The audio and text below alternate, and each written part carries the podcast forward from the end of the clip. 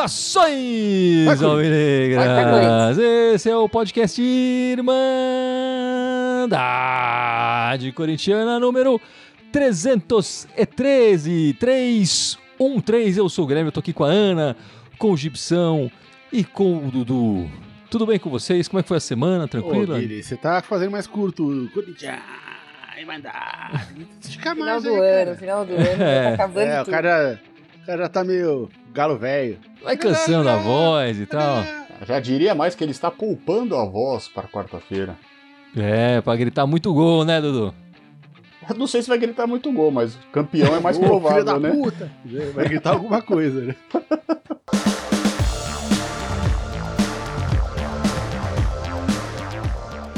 Bom, meus amigos, vamos começar da seguinte forma. A gente vai falar primeiro da partida que não aconteceu, para depois falar da partida que aconteceu.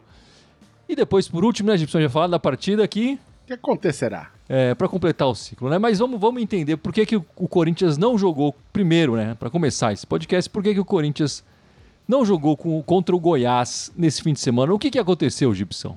Explica pra gente. Aconteceu que a gente mora no, no, no quinto dos infernos, bicho. Isso aqui nada funciona nessa porra, mano. Então é ridículo, né? A, a CBF, a Agência Esportiva, permitir que aconteça uma coisa dessas, enfim. O que aconteceu foi que no primeiro jogo, né, do, com o Goiás e Corinthians aqui no primeiro turno, aqui em São Paulo, teve encrenca, as torcidas se cruzarem na marginal, aquela pancada, aquela idiotice toda que a gente conhece. E o, o, o, o Goiás ia fazer esse jogo dele naquele estádio da, da Serrinha, que é um estádio menor ali e tal, enfim, o estádio tem me- metade só da arquibancada de um lado, enfim, é um estádio pequeno, né? E eles falaram: olha, esse estádio aqui não tem como fazer entrada separada para a torcida adversária e para a torcida local. E como de- e eles pediram um parecer para o Ministério Público lá de Goiás, o Ministério Público de Goiás falou: olha, dado a, a, a encrenca que deu no primeiro turno, a rivalidade das torcidas, blá blá blá, blá é melhor que seja torcida única. E aprovou que fosse torcida única. O Corinthians falou: torcida única nem a cacete. Só que o Corinthians, em vez de ir pra, pra, pra, pra justiça comum, que é uma estupidez que o Goiás cometeu, foi pra justiça desportiva, que é a que manda efetivamente nos jogos. E a justiça desportiva falou: não, vai ter torcida, vai ter torcida adversária, sim, a Fiel pode ir, né? É, e o Goiás falou: não, não, não, vamos seguir aqui a, a- a- o Ministério Público, a gente não vai permitir. Então o Corinthians falou, aí entrou de novo no J, né, no J da Justiça Desportiva e falou: olha, é o seguinte, então, se não vai ter torcida, não vai ter jogo, vamos remarcar isso aí até conseguir arru- arrumar essa história, porque aqui teve torcida adversária e aí também vai ter, então tem uma reciprocidade na coisa. Né? Com certeza, né? E o fato é que os caras cancelaram a partida, a partida horas antes, o que é ridículo, né? O, o time já tava lá, a torcida tava meio do caminho já, indo pra lá também. Era, se eu não me engano, acho que eram quatro ônibus da Gaviões, um da, da camisa 12, acho que um da. da qual que era a Estopim. outra? Estopim, isso. Ou seja, seis ônibus parados no meio da estrada. E os ônibus, uma hora, receberam notícia, porque vai um cortejo ali da polícia, né, que vai acompanhando na estrada.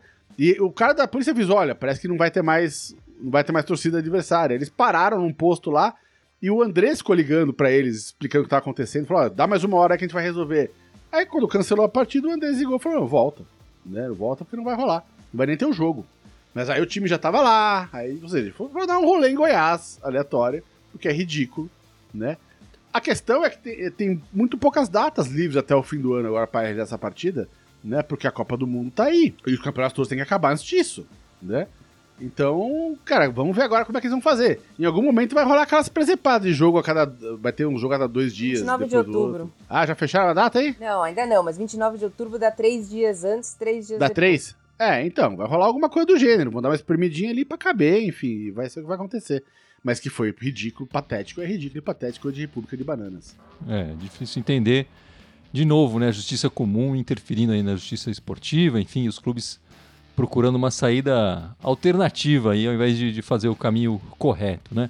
Mas acho que o Corinthians lutou para a torcida estar presente, né, Ana? E que, de uma certa forma conseguiu uma vitória aí nos bastidores, que é não aconteceu o jogo sem a Fiel presente, né? Ah, sim, com certeza. Eu acho que o Corinthians fez o certo. Existe essa reciprocidade, todo lugar tem, e tipo, não consegui entender por que simplesmente não mudaram o local da partida, já que existe o Serra Dourada, onde poderia ter sido feito o jogo. Não vejo por que o, o que o Goiás ganhou com isso. Mas, Se decidiram assim, o Corinthians seguiu a regra certa. E também no do o Corinthians já foi jogar lá em Goiás esse ano, né? É, nós jogamos duas vezes já em Goiás, né? Contra o Atlético Goianiense pelo Brasileiro e pela Copa do Brasil.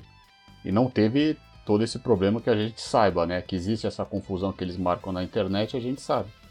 Mas enfim, o que é lamentável é deixar chegar nessa. onde chegou, né? O time já estava lá, já tinha, então você tem o desgaste, tem a passagem, tem todo um custo que é complicado. Então eles poderiam ter feito um pouco isso antes. De contrapartida, a gente só pode ficar um pouco mais tranquilo que os jogadores vão estar mais descansados para uma final, né? O Rony vai estar descansado, Vital, Cantillo, O Ramiro, tá todos, né? Ramiro, tá todo mundo descansado para quarta-feira. Eu acho que o único que não gostou muito disso foi o Michael, né? Isso É, que eu ia falar. né, isso que que eu ia falar. É. minutagem nesse jogo. Acho que nesse sentido o Corinthians acabou sendo prejudicado num jogador que foi importante em boa parte do ano e, e que tá voltando de contusão, que teria a oportunidade de jogar talvez até o jogo inteiro, né? Não sei, a gente não sabe como é que ia ser a escalação do, no Vitão da Massa, mas poderia jogar o jogo inteiro e ser uma opção mais interessante para a partida de volta da Copa do final da Copa do Brasil na quarta-feira, É, né? mesmo, mesmo se o Michael tivesse jogado só um tempo, né, pô, já, já era, jogou o quê? 15 minutos outra vez? É, já era, pô, isso. três vezes isso, mais. não. É, então já era três vezes mais. E aí já, ele já, já ia sentir como é que ele se comporta com um, um tempo inteiro jogando. Já, assim, não que ele fosse começar o jogo quarta-feira, mas já é uma opção viável para um segundo tempo, por exemplo. Já dá pra saber, Ah. ó, ele tá nesse ponto ou não tá nesse ponto, ele tá jogando tal ou não tá jogando tal. Vai, vai ficar sem saber isso, né? É. Enfim, mas os principais jogadores do, do Corinthians tinham ficado em São Paulo já, né? Eu acho que quem ficou? O Renato Augusto ficou, a zaga, né? O Gil Balbueno, o Fagner ficou. Do- dos titulares, né? Quem foi pra viagem, em tese, foi o Mosquito e o Juliano. Eles tinham viajado, né? Até o Cássio ficou aqui, né? Até Tinha o ficado. Cássio ficou. Então, nesse sentido, a equipe titular não ia, tanto faz como tanto fez. O jogo aconteceu ou não, né? É, mas para alguns outros jogadores que talvez estejam procurando um espaço, um- uma possibilidade de estar nessa final, é, é, perderam essa chance de mostrar um futebol diferente aí pro, e virar uma opção. Mas aí, o jogo não aconteceu e tá aí essa, essa nebulosidade sobre a, a possível data. A Ana trouxe aqui essa data do dia 29, mas ainda precisa, enfim, não é, não é certeza. É, também não duvido nada que o, o campeonato termine e o Corinthians jogue depois, durante a Copa do Mundo, essa partida também não duvido nada. De verdade. É, Eu não sei nem se pode. Eu acho que é mais, não é? Que dia que começa a Copa? É dia 22? Dia 20. Se eu não me Então engano, o são campeonato. Não, o campeonato acaba numa quarta ou numa 13. quinta e no dia domingo, 13 né? domingo. É, Ah, então, mas aí 13 começa aquelas coisas que, assim, depende da, da, da onde tiver ali a, a- a colocação do, do Corinthians, vai estar ali no G4, mas se estiver na borda do G4, ou seja, quando disputar a vaga direta ou não disputar, eles não vão querer que jogue, que o Corinthians jogue sabendo o resultado dos outros times pra, pra saber o que precisa fazer pra pegar o G4. Então vai ter que jogar todo mundo na última rodada. Então eles vão ter que É fazer verdade. esquema pra esse jogo acontecer antes. É verdade. Né? Também tem essa, essa rodada tem que ser. É Dependendo do tempo. que acontecer quarta-feira, esse jogo também não importa mais, né? É, Não, é, sim. mas que nem Brasil e Argentina. É. É, também é uma possibilidade. Também é uma É. possibilidade, né? Mas é isso, meus amigos. Vamos ler os comentários aqui. O Carlos Adriano Félix comentando boa noite. Chegou a camiseta dele, já comprou a camiseta e a caneca. E o pessoal tem que Aê, comprar, né? lá. Tem que comprar, né, Ana? Camiseta. E a caneca. Olha lá, um cada um mostrando os nossos angels da Victoria's Secret. Ah, o, o Vitórios Secret. Vitórias. Vitórias. O segredinho do Vitória. Mas vamos lá. Tivemos o primeiro jogo essa semana da final da Copa do Brasil, né? 0 a 0 aqui em Itaquera, o estádio lotado, uma festa bonita da Fiel. é, show de luz e o caramba lá. Mas ficamos no 0 a 0 Teve aquele lance de penalidade, que o VAR, enfim, bateu na barriga, eles falaram, aquela, aquele absurdo que a gente viu na, na quarta-feira, né? Mas eu queria perguntar primeiro para Ana suas impressões desse, desse primeiro jogo. É, achei, achei que o Corinthians jogou se superando, jogou bem, se você comparar com o que aconteceu há dois meses atrás lá na Libertadores. Foi um time que sabia o que estava fazendo. Infelizmente, nós não tivemos tantas oportunidades de gol quanto a gente gostaria que tivesse, mas eu acho que nisso eles também conseguiram nos neutralizar. O Corinthians conseguiu uma, uma coisa muito boa, que foi a suspensão do João Gomes. Eu acho que o Vidal é mais velho, não tem a mesma vitalidade do João Gomes. Ali o, Renato Augusto pode ter um pouco mais de espaço no Maracanã.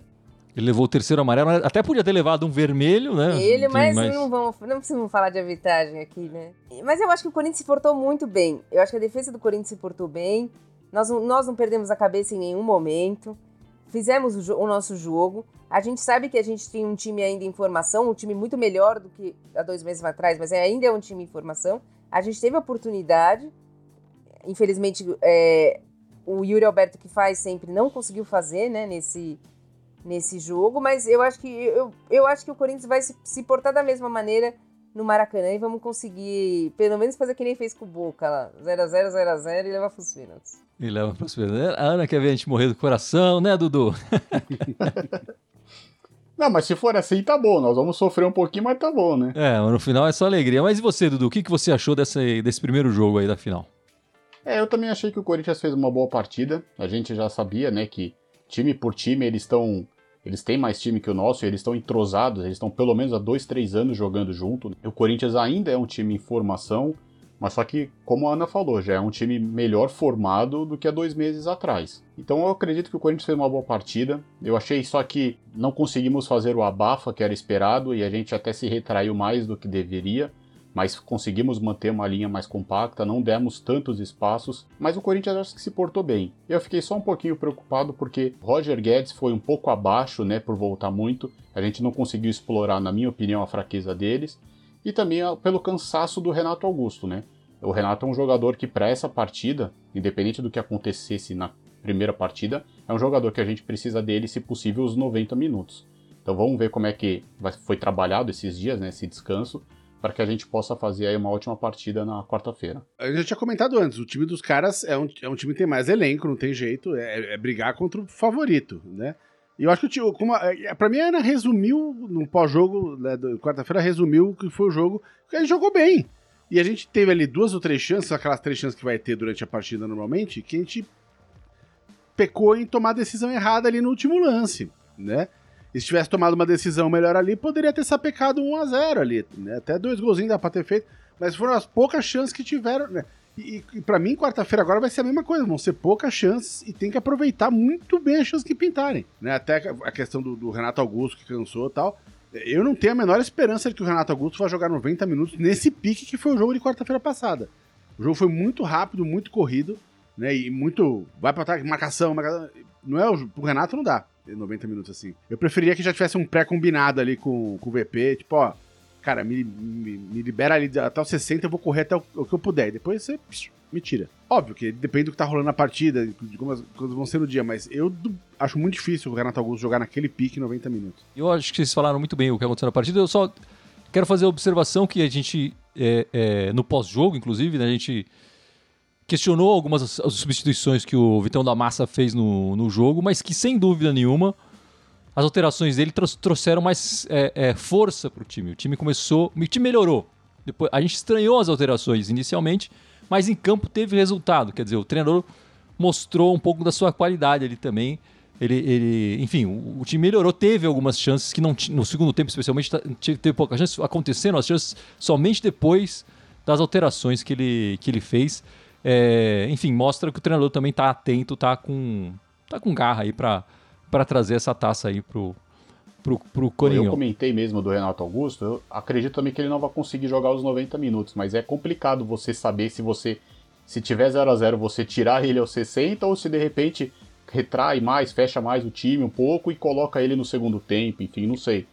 É uma coisa meio complicada, mas o VP tá, tá sendo pago para isso, né? Espero que ele tome a decisão correta. É, eu prefiro entrar com ele no começo da partida do que botar o Renato depois para jogar. Porque depois o jogo pode estar meio complicado pro cara entrar e vai esperar milagre de querer virar placar, enfim, empatar jogo. Eu prefiro entrar com a força máxima no, no, começo, tentar fazer um gol logo e aí botar a pressão pros caras. Por isso que eu preferiria que ele entrasse e depois do VP arranca o cara e põe o Juliano, que a gente sabe que a substituição é essa, né? Enfim, a gente não pode deixar de falar da falando dessa partida, não podemos deixar de falar da penalidade ali que não foi marcada. É, é, no pós-jogo, todo mundo aqui, menos o Gibson, achou que foi penal. Você, você continua achando que não foi, Gibson? O que, que você. Não, não, não é que eu não acho que não foi. É que. Eu expliquei. Quando eu vi no lance, no momento, eu falei pênalti. Quando eu vi depois na repetição, eu falei, o, o juiz não vai dar isso aí, não. Né? E não é porque eu não acho que seja, não seja pênalti, é que a regra é bizarra. E a regra é aberta à interpretação. Eu falei, o cara não vai dar esse pênalti numa final, ainda mais contra o Flamengo, bicho, tá louco. Pra mim não foi claro o suficiente pra, pra, pra marcar um pênalti desse numa final de campeonato. Eu achei palhaçada, pra ser sincero, porque, tipo, cada um faz o que quer, né? Numa final de campeonato, não tá valendo duas bolinhas de gude, tá valendo 50 milhões de reais. E aí fica a interpretação de um, de um juiz. Então, quer dizer, isso aí é uma palhaçada. Ou se acerta a regra, porque não, não está correto e sempre dois times são beneficiados no campeonato no, no, pela CBF. Então, precisa o Corinthians ver isso e os outros times também. É, a minha opinião, eu falei quarta-feira, eu vou falar agora. Eu acho que foi pênalti, apesar que concordo que a regra deixa aberta para interpretação. Mas assim, é muito complicado a explicação que o VAR deu, né? O VAR tem que chamar o juiz para ver o lance. Ele nem foi ver o lance. Eu acho que se ele pelo menos vai ver o lance e não dá pênalti, a gente pode questionar, pô, mas ele foi ver o lance. Ficou pelo, pela escuta. Eu acho complicado. Até porque se acontecer um lance assim quarta-feira lá, vão dar. Vai ser complicado, né? Foi muito complicado pela situação que, que eles fizeram.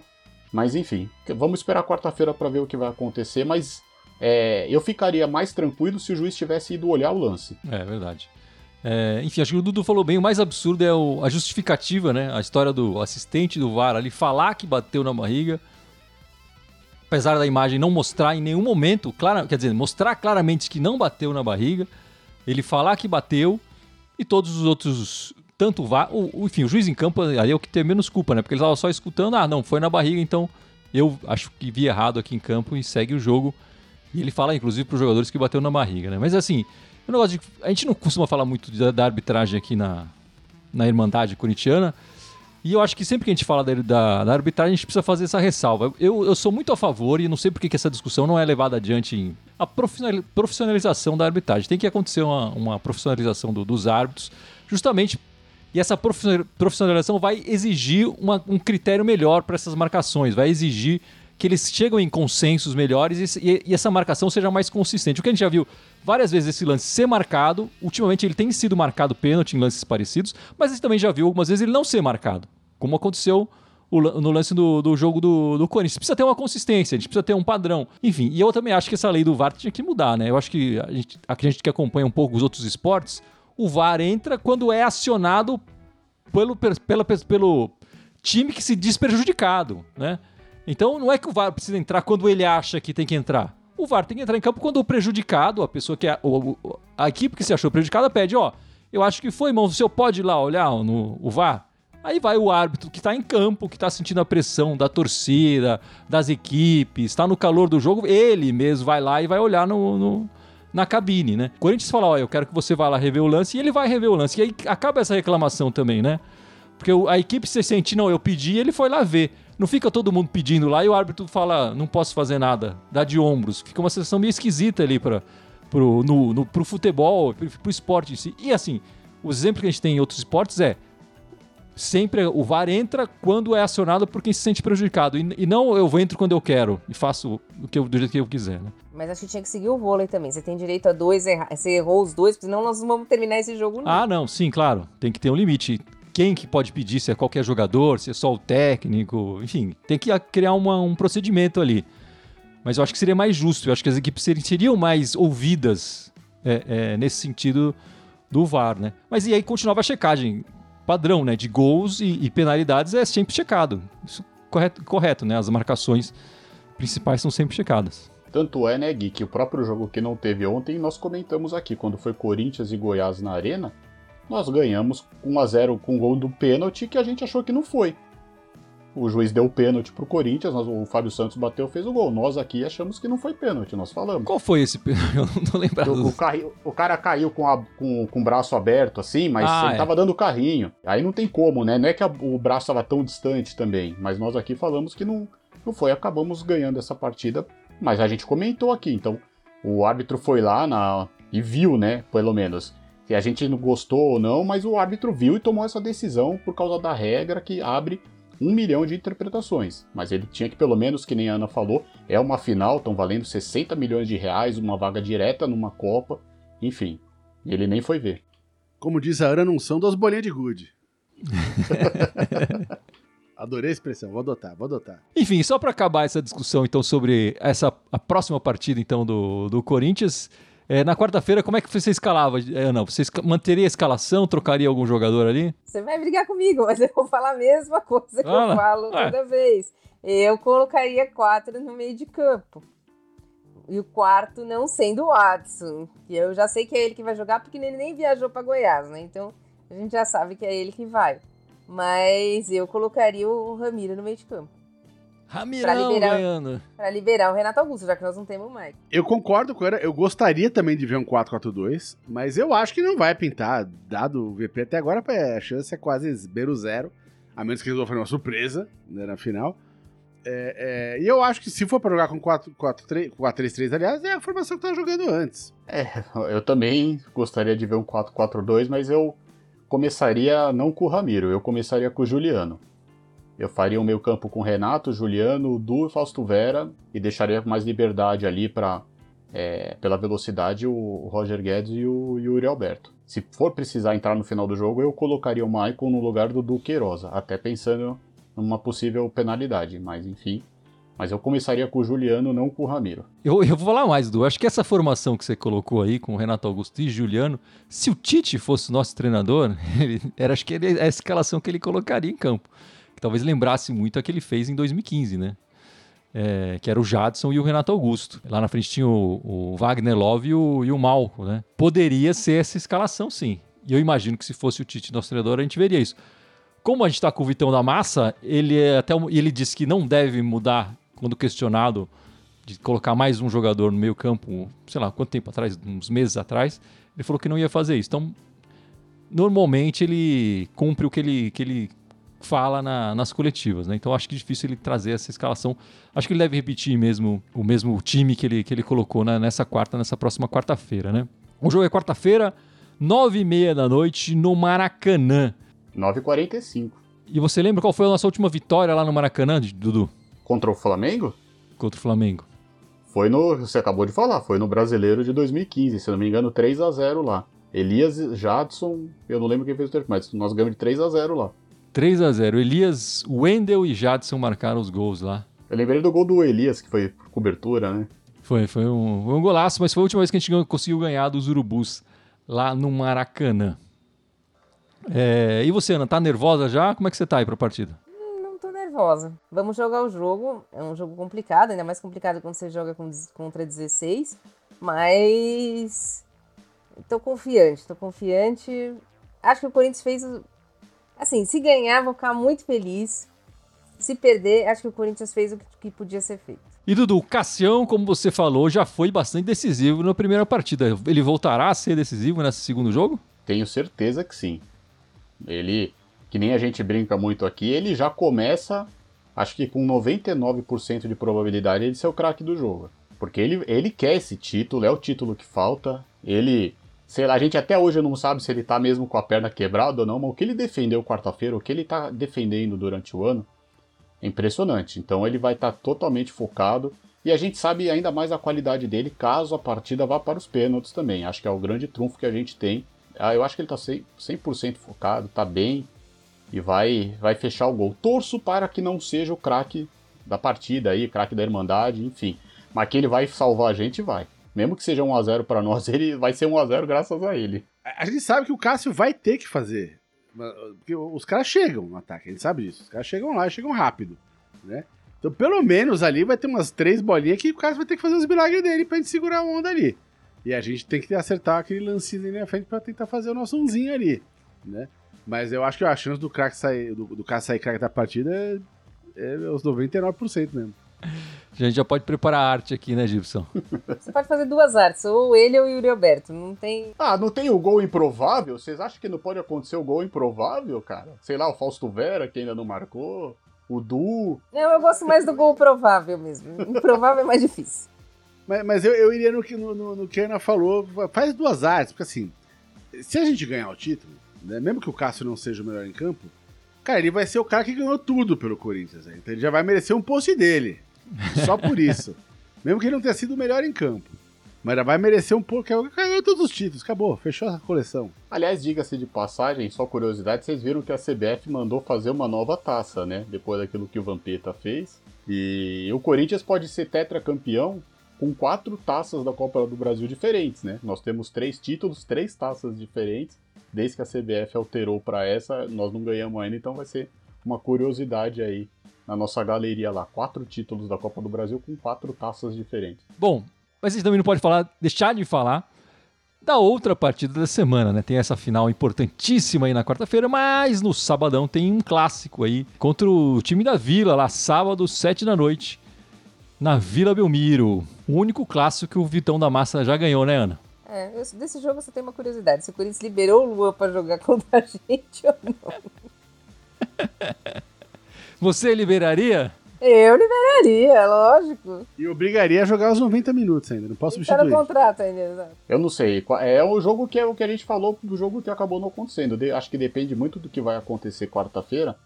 Mas independente do time que vai entrar lá, eu tô curioso pra saber qual que vai ser a, a. Como que nós vamos ser recebidos lá, né? Porque a última partida teve invasão de campo, teve tentativa de agressão no Cássio, foi pela Copa do Brasil, mas enfim. Bem Vamos lembrado. ver o que, que vai acontecer, independente do time que entre lá. Acho que a segurança lá vai ter que ficar um pouco mais alerta. Olha, o, o, o Santos vem num momento ruim do campeonato. Nas últimas cinco partidas do brasileiro, perderam três e ganharam duas, né? Então eles têm um comprometimento bem baixo, né? Eu, eu acho que é, que é jogo, tem que ir pra cima. É jogo pra fazer três pontos. E ele vai ter que acabar a Copa do Brasil, tenha vencido ou não tenha vencido. Campeonato Brasileiro é Campeonato Brasileiro, bicho. Bora. É, então, mas é psicológico, às vezes é complicado se a gente não ganhar. Se ganhar, vai ficar no oba-oba. Se perder, eu acho que o psicológico é complicado. Acho um jogo difícil da gente fazer, desempenhar um bom papel, independente do resultado da Copa do Brasil. E essa semana também teve a inauguração lá no Parque São Jorge do, do busto do Basílio. Homenagem mais do que merecida aí aos, no- nos 45 anos completados daquele título paulista de 77, né, Dudu? Impressionante, né? Como é um título faz tempo que aconteceu, mas é muito lembrado pela torcida, com carinho. Como o Basílio ainda tá né, no- nos corações dos corintianos. É legal, é uma homenagem justa. É legal, é legal quando você vê que essas homenagens são feitas ainda com, com as pessoas presentes, né? Que elas possam desfrutar isso. Isso é muito bacana.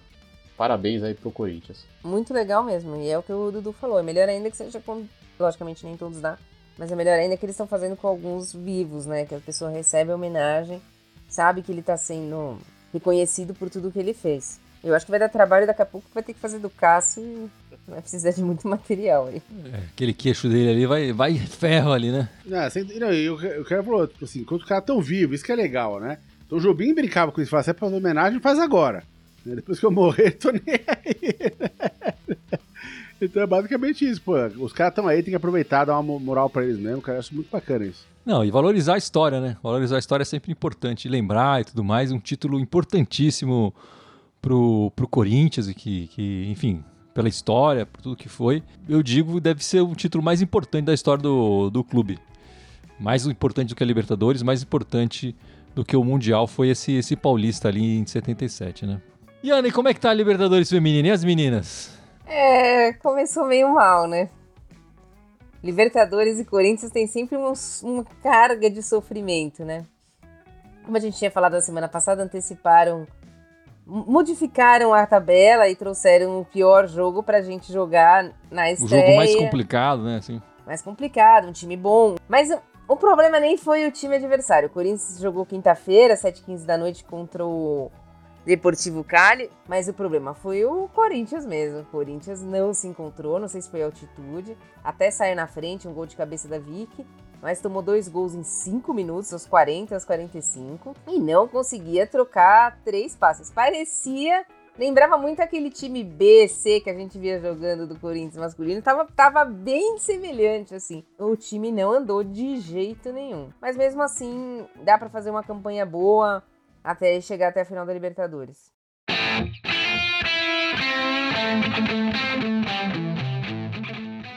Mas então é isso, né, meus amigos? Vamos encerrando esse podcast, essa live, podcast 313 e Gibson. Classicamente, por favor, lembre as nossas redes sociais, meu amigo.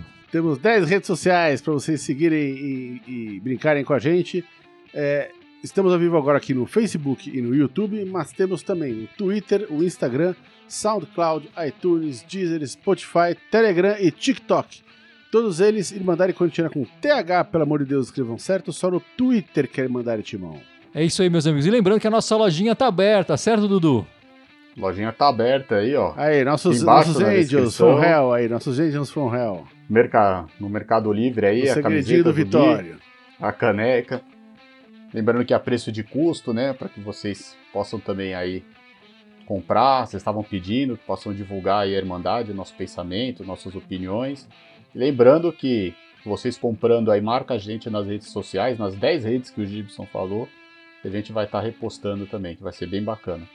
E quem for no Maracanã quarta-feira, se tiver lá, vai com a camisa nossa que vai dar sorte. E lembrando, né, Ana? Quarta-feira estaremos ao vivo aqui logo depois do, do jogo. No sábado também, logo depois da partida. E. Domingão, sete da noite. Tudo isso na quarta, quinta e no sábado se tiver jogo. A gente nunca sabe, então agora se vai ter, então a gente não pode antecipar. É, veja bem. Domingo a gente garante. O resto, o resto fiquem ligados se a CBF mantém o jogo. Agradecer demais o pessoal que participou aqui da nossa live. Aguardamos vocês aí, então, na quarta, no sábado e no domingo que vem. Muito obrigado e. Vai, Corinthians! Vai, Corinthians! Vai, Corinthians!